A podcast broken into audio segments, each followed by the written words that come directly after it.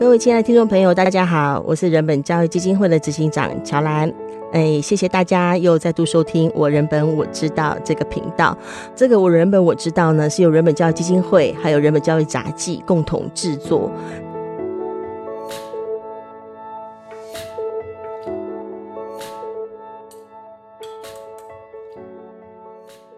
那在我们这一集的内容当中，我们要延续我们这一阵子讨论的话题，就是关于校园霸凌哦。那我也特别要跟各位听众朋友说明，我们在这个这一系列目前讨所讨论霸凌呢，我们是 focus 在生对生的呃霸凌的部分，因为呃在去年就是二零二零年，其实呃教育部也修了法令哈。那在我们的校园霸凌防治准则当中，已经把师对生的霸凌放进来了。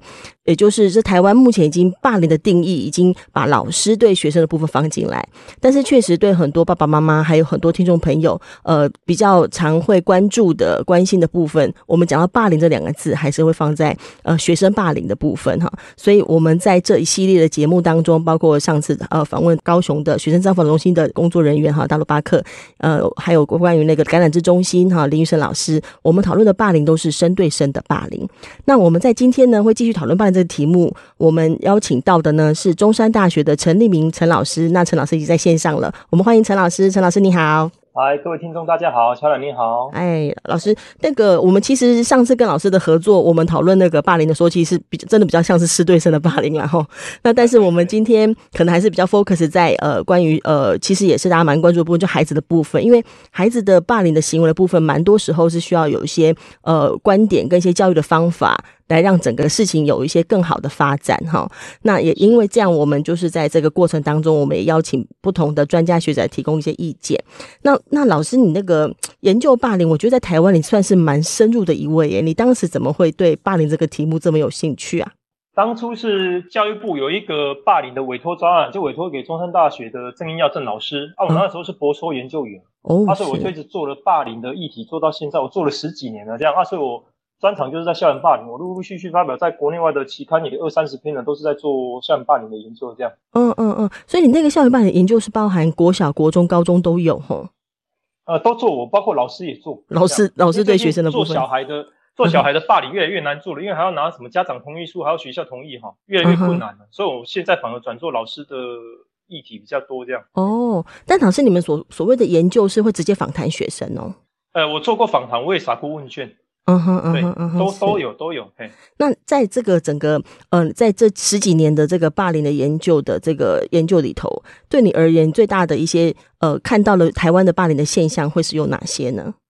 台湾的霸凌现象，我分几点来讲哈。嗯、第一个就是说，台湾的霸凌从桃园某国中很有名的某国中开始之后，教育部就开始关注嘛。那我们陆陆续续在做霸凌盛行率的调查。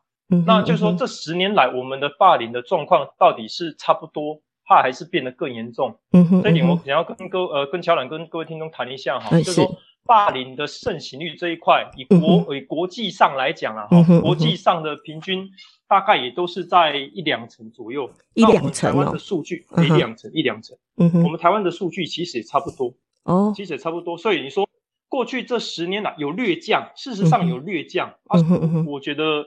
教育部那边在推动啊，还有老师啊，还有呃人本教育团体一直在呃呼吁这个议题，我觉得还是有一些影响，有略降，嗯哼，但事实上还是以台湾来讲，可能还是在一两成左右，所以还是有有略降，但是那个趋势差不多还是一两成，这是第一个啦哈。嗯哼嗯哼。那过去十年我还陆续做过呃知觉严重性的研究了哈，到底孩子认为到底霸什么样的霸凌比较严重，什么样的霸凌比较不严重？嗯。哦，那这些行为会不会影响？他想不想管？哦，那这个也是我之前关注的一个议题。嗯哼。那第三个就是说，我们怎么样辨识这个到底是霸凌？是霸凌我们才想管，不是霸凌我就不想管。嗯哼。那老师会怎么看这个情境是霸凌或不是霸凌？哦，那学生认为这是不是霸凌？哈，在家教是霸凌的辨识这样啊，所以。我过去十年陆陆续续都在关注这些议题，然后那其他还包括一些霸凌的双重角色者了哈，就是兼为霸凌跟受害者的这样一个角色这样哈，所以研究的主题蛮多的啦，哎，对，大概是这样。那老师，我们如果就几个题目来谈啊，因为我有看过老师有在网络上有提特别提到关于那个呃这个题目还我觉得是蛮贴切，就是试玩还是霸凌。好，就是说，确实有很多时候小孩的一些行为、一些状况，他可能就要玩，或者有些讲话彼此就靠谁来靠谁去啊哈，因为他有时候看综艺节目也很多这样了哈。哎，那到底这里头，怎他到底他这个到底是玩呢，还是霸凌呢？这里头有听见到所谓霸凌知觉的这个问题哈。那到底我们在在这个辨识上头，我觉得辨识应该是大家很关注的议题，因为很多我们处理的案件也会这样。老师一开始就说没，应该还好吧，他们只是小孩之间玩来玩去嘛，我怎么知道这么严重？嗯，那这个关于这个如何辨识这一块，我呃，老师在研究上有怎样的看法跟发现呢？这个以孩子来讲哈，孩子觉得霸凌是在玩哈，这个真的有几个可能性。第一个可能性就是他不知道那是霸凌，他真的以为他在玩，但是只是玩过头了，让其他人受伤了，但是他还是自得其乐。嗯哼，但是这个这样一个情况，他真的不知道自己是在霸凌人家，就是那个霸凌者。那这样一个，嗯，呃，对，这样一个小孩可能还比较简单处理，就是说他的呃行为太 over 了，让人家受伤了，他可能没有意识到。我们增加他的意识，可能就能改善这样的行为，这个相对好处理。嗯哼。另外一种行为是，他知道那是霸凌。嗯哼。他特地要要霸凌你。嗯。对，所以但但是他只是用“我只是在玩”来当借口。OK。那这样的孩子就比较难处理，因为他明确知道那是霸凌行为，只是拿玩来当借口。哈，你跟他讲，哎，不行哦，这样是霸凌哦。他说我只是在玩呢，他只是拿来当借口，但是他接下来还是会继续霸凌。嗯，用各种方式用玩来当借口。对，对，所以这样一个这样一个孩子就比较难处理。嗯、对，所以这样有一个不同的可能性啊，玩可能是他真的以为自己在玩，也有可能是玩拿来当借口这样。嗯哼。那至于刚刚乔尔你说的哈，怎么辨识霸凌呢？哈，我这边事实上我也常在跟老师还是跟一些学生讲啊哈，嗯，怎么样辨识？我觉得双方面都在笑的那个就是在玩，只有一方在笑的那个可能就是霸凌。我觉得是最。但他不会会不会有一些小孩他就用笑来。面对他被欺负的事情啊，会有这种状况吗？乔兰，如果你今天被我欺负哈，被我考试，你今天还笑得出来，那我就佩服你事实上那个受害者，受害者都很痛苦啦。那受害者，我觉得他。挤出来的笑容，大家都看得出来了。那个根本是笑不出来，嗯、根本是想哭了啦。会很明显哈，小孩不会藏得那么厉害。对对对，小孩的表情一定会变，被欺负的小孩表情一定会变，事实上都察觉得出来了。嗯哼嗯哼。对，啊，所以我觉得很简单的判断就是说，双方在笑，还是只有一方在笑。嗯哼嗯哼嗯哼。但是确实，我们也有听到很多老师会提到这个状况啊，就是说，我不晓得他是不是没有去辨别小孩的表情，还是如何，还是他心里面有一个什么样的想法，以至于他觉得说，嗯，看起来不像是霸凌啊。他就没有往下有处理，而直到事情发生比较严重之后，他才说啊，他之前都没有意识到。那你觉得他是是什么事情会阻碍了人的这些辨识呢？尤其是老师或是大人。好，我我最近一个研究哈，我就分析了，就是说老师到底怎么会觉觉察孩子的霸凌呢？哈，我分出了三个阶段。嗯哼，第一个叫觉察期，就是说。老师会觉察到，哎呦，学生怪怪的，怎么玩的好像太过分了？还是哪个学生的表情有变了？他会觉察到有怪怪的事情发生，这是第一个觉察期。第二个澄清期，老师会开始去询问当事人，嗯，加害者、受害者，甚至旁观者，叫过来厘清状况。哎，发生什么事？老师会叫过来问，会叫过来澄清，嗯哼，或者老师会持续观察，就说这个是。行为有没有到底持续发生、持续出现嘛？这个叫澄清期。嗯哼嗯哼。第三个就是在判断期，老师会根据他的经验来判断那是不是霸凌行为。好，这边关键在这边哦。嗯哼嗯哼。老师是依据他的经验来判定，依据老师自己的经验，对，而不是依教育部或者学界的定义来判定是不是霸凌。哦。所以这边就有一些误判的空间了。所以说说，老师有时候会误判，他可能就是从这边来的。那比如说。老师在最后一个判断期，他考量的因素有哪些？嗯哼，譬如说，老师老师就会考量这个行为严不严重。嗯哼，如果不严重，老师会觉得啊，可能是在玩啊，这不是霸凌。但是对孩子来讲，可能是霸凌。但是老师觉得啊，不严重，可能不是霸凌吧。嗯，那譬如说，以关系霸凌来讲，这时候就很容易被被误判，就是这样。嗯哼，没有人跟你玩啊，那你没有人跟你玩，那你自己看书啊，这不是霸凌啊。他就觉得不严重。嗯哼，所以，他觉得不严重，他面对关系霸凌，他可能会轻忽他的严重性，或者认为他那个不是霸凌，你就是关系不好而已。嗯嗯嗯，就是人际关系不好。嗯，对对对，所以这边就是一个误判的可能性了。然后他觉得严不严重，哦，这个可能就是误判了。嗯，第二个可能是朋友关系。嗯哼，如果是发生在朋友关系里面的，老师都不会判定为霸凌。哦，很容易会这样。嗯，对，因为他就说啊，你朋友朋友在玩啊，那不是霸凌，对，玩来玩去呀。对，他们之间就这样啦。对，但是这边有一个误判的危险性是说，朋友之间有没有可能发生霸凌？有，这个叫做 in-group bully，这就叫团体内霸凌。其实这个蛮多的。这个、对，就是说有一个小孩为了依附在团体里面，他宁可要有朋友，而不愿完全没朋友，所以他依附在某个强势的团体里面。嗯哼，在那个团体里面，他可能持续被欺负，他还是要依附在那个团体里面。这个就叫做团体内的霸凌。那老师看到之后说啊，你们朋友朋友一起玩，这不是霸凌。嗯哼，但是事实上，那个孩子可能真的在团体内被欺负，这个也可能是老师误判的一个原因了。哈，那另外第三个成因，嗯哼，如果老师会怪罪在受害者身上，就是你白目啊，你死好啊，所以这不是霸凌，因为你受你谁叫你要做这个事这样？对，你死好，你搞你搞搞人家，所以你被欺负，你死好，所以老师通常也不会管，他就认为这不是霸凌，这是你引起的。就谁叫你？因为他有个行为的后果，他把它当成是这个看法。哎，对，所以这边有可能发生误判的是说，老师会用成因来判断是不是霸凌，但是教育部霸凌的定义里面完全不涉及成因哦。教育部霸凌的定义，我们用 WHO 的三判准来看，嗯哼，恶意伤害行为、势力失衡、重复，用这三个就可以判定是不是霸凌。嗯哼，那教育部的定义也与这三个判准一致，但是这里面完全没有讲到成因。但是老师却会用成因怪罪受害者这件事来说，我、这不是霸凌，嗯、所以这个就是一些容易误判的一些一些、呃、来源啊。嗯哼嗯哼，你你刚刚所说的那严重性，就是会跟呃大家会觉得肢体霸凌比较严重，关系霸凌没那么严重，会有这个状况形成我们内在会有那个呃我们自己不知不觉的潜在的那种判断基准啊哈。但是对小孩来讲，其实关系霸凌其实蛮常发生的，还有言语的霸凌的部分。对。嗯，那，那这边有一个落差了哈。嗯，是。大人都认，大人通常都认为肢体霸凌比较严重，关系霸凌不严重。这个是大人的看法，包括家长也一样，老师也一样。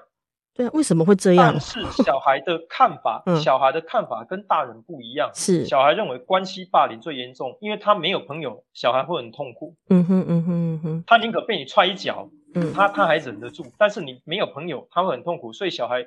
小孩通常认为，呃，中学我呃厘清一下哈，中学生认为关系霸凌最严重，中学生，但是小学生不一样，小学生认为肢体霸凌最严重，嗯、因为小学生大概比较小只啊哈，拳打脚踢他不会很害怕，对，所以小学生认为最严重的是拳打脚踢啦，嗯哼，嗯哼，大概是这样，那个威胁性比较大。所以中学生的看法，呃，对，中学生的看法跟大人不太一样了哈，这个是要厘清一下的。但比例上，其实关系霸凌的比例还蛮高的哈，比起肢体霸凌。就数据上，对对，就数据上还是说差不多。数据上比较少针对各类霸凌的盛行率去哦，它是综合一起看。但是教育部有啦，教育部教育部那边教育部那边有做类似的调查，这样。嗯哼，那那这边的数据通通常通报到教育部的还是以肢体霸凌居多。哦，OK，有通报的，所以我确定可以讲，有通报到教育部的，基本上都是肢体霸凌居多。为什么？因为会严重到让老师要。通报学校处理的基本上都是最严重的案例。嗯嗯，那老师或家长认为最严重的案例一定是肢体霸凌，所以基本上通报到教育部的大部分都是，我印象好像四五成哦，四五成还是六成？我印象中大概在一半上下。OK，因为那是等于是大人有意识到的，就才会通报嘛，对不对？对对对，最多的还是肢体霸凌。嗯哼嗯哼，肢体霸凌比较大，因为刚刚我们提到通报，它其实通报之后就是有一个有个霸凌处理机制。据我所知，目前整个霸凌处理机制的的内容跟过程好像不是很充分诶，这部分老师的看法怎么样？因为其实。其实通报是一个处理的开始嘛，比如我觉察到，我意识到，其实重点还是后续可以处理嘛。但是我觉得在台湾，其实有有些家长还组成一个什么校园反霸凌联盟，就是他过去小孩在被霸凌的过程当中，他们一直觉得说，他跟学校讲了，学校不处理，或者学校通报了，也没有怎么在。再更充分的处理，甚至通报之后的调查，对他的孩子还是另外一个伤害。所以在整个这个霸凌的有通报之后的相关的处理，到底我们还可以怎么样会比较充分一点点？好，这个我提供一个研究了哈，国外有一个执行研究，真是就是针对孩子被霸凌的，那家长他针对那个家长去访谈了哦，那结果十一个家长里面有十个跟学校说了之后，他们都认为学校都没有处理。哦哈，十一个里面只有一个。对，十一个里面只有一个学校愿意认真处理哦，校长有出来认真处理这件事情。所以对国外的家长来来讲了，哈，他十一个里面有十个认为学校没有认真处理，或者是说学校的处理不能让家长满意了哈。那我们再来看台湾的通报机制了哈。那刚乔兰你问我说，台湾的通报机制到底完不完备，O 不 OK，能不能解决问题哈？我的看法是，嗯哼，校园霸凌防治准则它有律定了非常完整的通报跟处理的机制。嗯那事实上现在学校一定要依这个通报机制来 run。嗯哼，那我看过，我因为我也当过那个学校的反霸凌委员哈，调查委员我都当过了哈。是。那事实上，这个程序我觉得还可以，因为学校一定要照着这个规定来，因为不照这规定这个程序来，学校会出事，他们要负责任。所以事实上，学校一定会乖乖照着这个程序来处理。好，但是现在落差就来了，嗯，学校有在处理，但是家长认为学校没有处理，不满意。好，这个落差的关键就在于说，因为校园霸凌的处理机制，它可能可以到两个月、三个月，必要还可以再延长一个月，这样一拖可能就四个月了。对。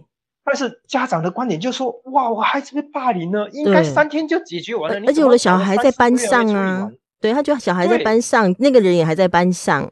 对，所以这个调这个行政处理，它有一些时间上，它可能要到三四个月，所以这个就是时间的落差会导致家长不满意。好，第二个，嗯哼，学校在处理基本上都是在调查居多，因为学校要处呃要了解成因嘛，事情的经过嘛，伤害的发生嘛。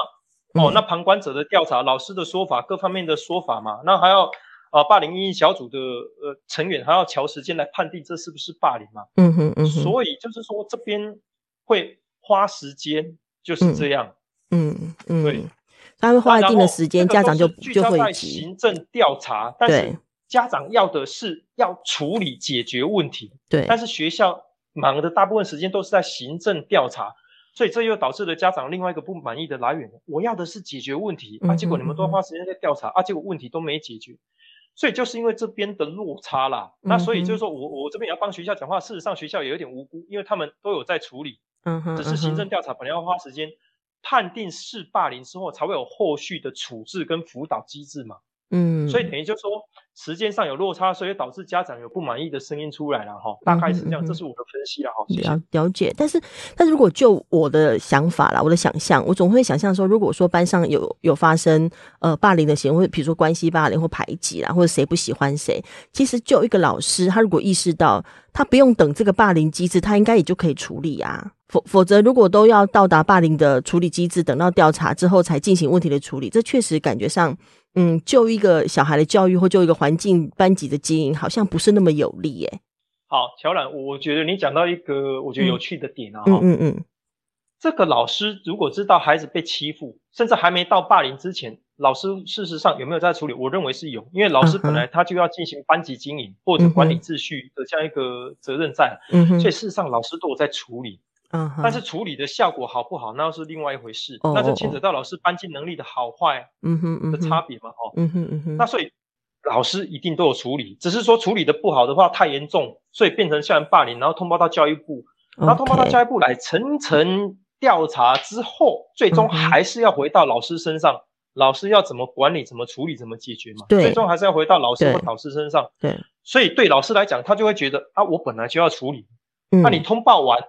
你通报完教育部那边压下来之后，还是我老师要处理啊，所以老师会觉得我只是搞得我更麻烦而已啊。嗯嗯嗯，不通报我还是要处理，通报了我还是要处理啊。所以对老师来讲，他会这个这个行政调查机制会对老师造成某种程度的困扰。但是老师有没有在处理？有，他们真的会会处理。嗯哼，有没有，有处理跟有没有效果的差别啦。对，所以这边还是说，嗯，我还是呼吁啦，老师提升班级经营能力，或者老师多去收一些霸凌。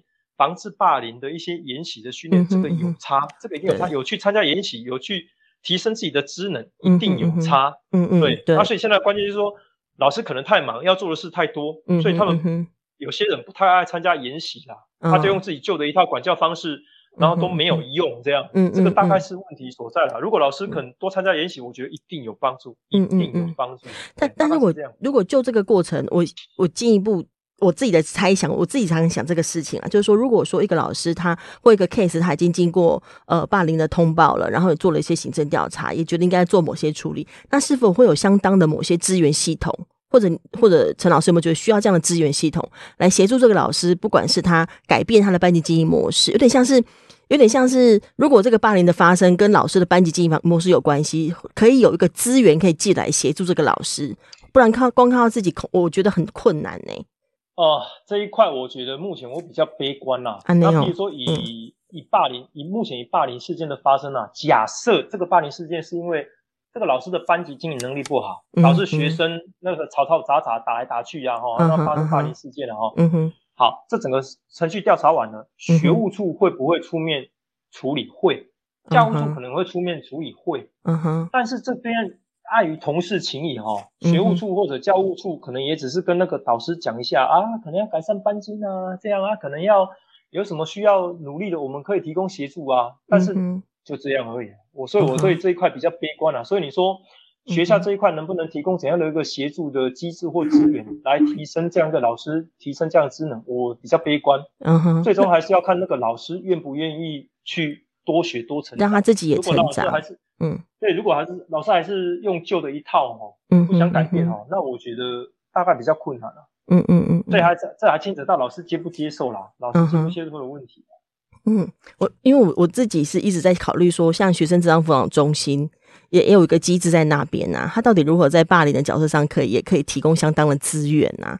那确实在现实体制上这个部分的运作好像也碰到一些阻碍，不是那么容易。嗯。那那这个可能牵扯到、嗯、呃，我我之前就碰过一个案例，就是这样啊，嗯、有一个疑似霸凌的老师啊，哦，他、同事主任也都过去讲啊，你要不要调整教学啊？嗯，那、啊、他都不想听，然后辅导老师也过去讲啊，你要不要调整教学啊？你有没有比我厉害？你干嘛教我？你管理你辅导好你的学生就好，你来管我我怎么教学？嗯，就是说他大家基于同事，就说你你又没有比我厉害，你干嘛管我？嗯，他不接受，嗯、他不接受，那你能怎么办？所以这样的老师，嗯、他不，人家想帮他，他不接受啊。嗯哼，嗯哼对啊，对就对这样老师真的事实上没辙啦。嗯哼嗯哼，没有办法，光靠有一个什么机制就可以办到。最好的方法就是说，不是不是任教师的方法，赶快把他处理掉。这些不是任老师，赶快把他处理掉。我觉得反而反而比较快啦。就是、你是说，嗯，有到不是任教师这么严重吗？啊，这种不适任教师的相关的会议调查开下去会成立吗？他他可能就卡在中间值而已哈，他其实不没有那么容易，对，蛮可能是这样。对，嗯，对对对对。我我我最后请教老师一个问题哦，因为其实你在谈那个霸凌知觉的部分的时候，又有提到说，如果意识到这其实是严重的，或者是对孩子重要的，或者你就会处理，或者小孩如果其他小孩也有意识到，就不会成为旁观者。那我觉得有很多在讨论霸凌的。呃，一些推动或宣传里头，常常会把旁观者这个角色拉进来，然后期许旁观者可以不要漠视。对于这个老师是怎么看待呢？我觉得旁观者介入哈，我觉得可以鼓励孩子做，嗯、但是这边有一个关键就是说，孩子会怕。嗯哼，对啊、你说叫孩子呃发生霸凌，孩子要出来出面制止啊，还哦他会怕，他会怕，他怕下一个轮到他，他怕死了这样。对，基本上是这样。以旁，嗯、以旁观者来看哈。霸凌发生的时候，八成，嗯，八成的案件都有旁观者在场，嗯，但是事实上只有两成的孩子愿意介入，嗯哼嗯，所以愿意。介入的旁观者事实上他的比例相当少，嗯，但是我们这边要鼓励孩子介入哈，但是你又不能让孩子处于危险当中，所以我们建议啦哈，嗯，旁观者介介入事实上可以有三个管道，第一个出面制止，嗯哼，第二个私下安抚。第三个，赶快通报老师，赶快跟老师讲。嗯哼，嗯，那一个第一个出面制止，以第一个出面制止来讲了哈，嗯，这个时候你要降低他被呃被受到伤害、被威胁的可能性，所以你让他，你要告诉旁观者，让他当一个和事佬的角度，譬如说哦，欺负的正严重的时候，就出来画枪写啊呵啊呵啊呵啊，这样就好了。嗯，他知道了，好了，可以了，可以了，哎，再打就出事了。嗯嗯嗯嗯，类似这样，当一个和事佬的角度，这样旁观者就不用怕被攻击，因为他只是一个和事佬嘛。真的要叫小孩做，真的蛮不容易的。不对，很难很难，但是我们要鼓励的哈。第一个鼓励小孩当和事佬出面，或者是我们呃请孩子拉两个或三个一起出面，因为是两三个他。有那个势力均衡的状况，他不用怕被那个霸凌者太强势，嗯，然后旁观者太弱势被欺负这样，嗯、所以你可以拉两三个一起出面来制止来协助，这个都是第一个出面制止。那如果你真的还是会怕，那你就私底下安抚受害者，嗯，私底下跟受害者聊天啊，跟受害者一起吃饭，跟受害者一起打球，跟受害者一起玩，嗯、这个都是、嗯、呃也是协助受害者的一个方法那你如果真的再不行。嗯哼，你真的赶快通报老师，让老师去处理。我觉得这个都是啊、呃，学生作为一个旁观者可以做到的一个面向哈。谢谢。嗯哼，是。所以其实呃，其实有很多可以切入，很多可以做的事，但是每个人可以寻找一个他觉得最合适的切入点啦。因为在我我看很多官方的一些反霸凌的宣传，很容易把旁观者当成一个某一种处理的关键者。那我也觉得旁观者确实也是一个处理的关键者，可是不用把什么事情都放在一定要我自己亲力亲为上头。那我觉得陈老师这个提供很好，就是有有三种不同的层次可以来进行。那我们不用规定自己一定要做当面制制止的这个层次，有时候办不到嘛。但也不用因为这样子责怪自己，或者觉得说啊，我办不到就不做，就漠视它，而让我们自己的感觉麻木了。其实整个霸凌的处理过程当中，就是我们必须对人的感受或对人的互动的感受不要麻木了，有所感觉，有那个觉知，我们才能够成为那个说不定可以出一把力，让这个事情跟文化有所改变的人啦。吼。嗯。嗯，OK，那呃，因为时间也差不多，快要到节目的后段了，不知道老师有没有什么还要再补充跟我们听众朋友说的？我觉得霸凌的防治哈，我觉得学校老师那一块是最重要的啦，因为我我曾经做过调查了哈，孩子认为处理霸凌什么最有效？前面三个最有效的都是跟老师有关，嗯哼，老师跟受害者谈，老师跟加害者谈。嗯，哦，老师出面协助等等的啦，哈.所以我觉得老师作为一个处理霸凌事件的一个关键哈，我觉得如何提升教师的反霸凌的职能或者班级经营能力，我觉得这是关键的。哦，我觉得学校或者教育部可以多花些心力在这上面，我觉得对霸凌的防治或改善一定会有帮助。好，以上建议，谢谢。OK，今天非常谢谢中山大学的陈立陈立明老师哈，老师这十多年的那个霸凌研究，我们今天不过是聊了将近三十分钟哦，希望有机会还可以再邀请老师来跟大家讨论一下关于我们呃面对霸凌的一些思考跟相关的研究哈。谢谢老师，谢谢。啊，没问题，谢谢，好，拜拜。好，拜拜。各位亲爱的听众朋友，我们今天的我人本我知道呢，呃，就到这边先告一段落哈。这一集我们也讨论了嗯霸凌的题目，然后我觉得里头有个蛮有趣的点哦，刚刚陈老师所提到的，包括就是说，呃，当一个一个老师以自身经验或我们大人以自身经验去判断事情严不严重啊，判断这个是不是霸凌啊，判断要不要怎么处理。我们光从自身经验出发，当然有我们自己本身的呃善意或基础，但事实上蛮重要的事情是，我们可以把客观的标准拉进来。那客观的标准包含对方的感受、小孩的感受，以及有一些呃透过一些专家学者他们所眼里的呃关于霸凌的相关的客观标准。那我觉得这个把客观的事的角度拉进来，会帮助我们对于事情有更周全的判断。那我这个也是提供给大家参考了哈。那我们我人本我知道，就下回再见喽，拜拜。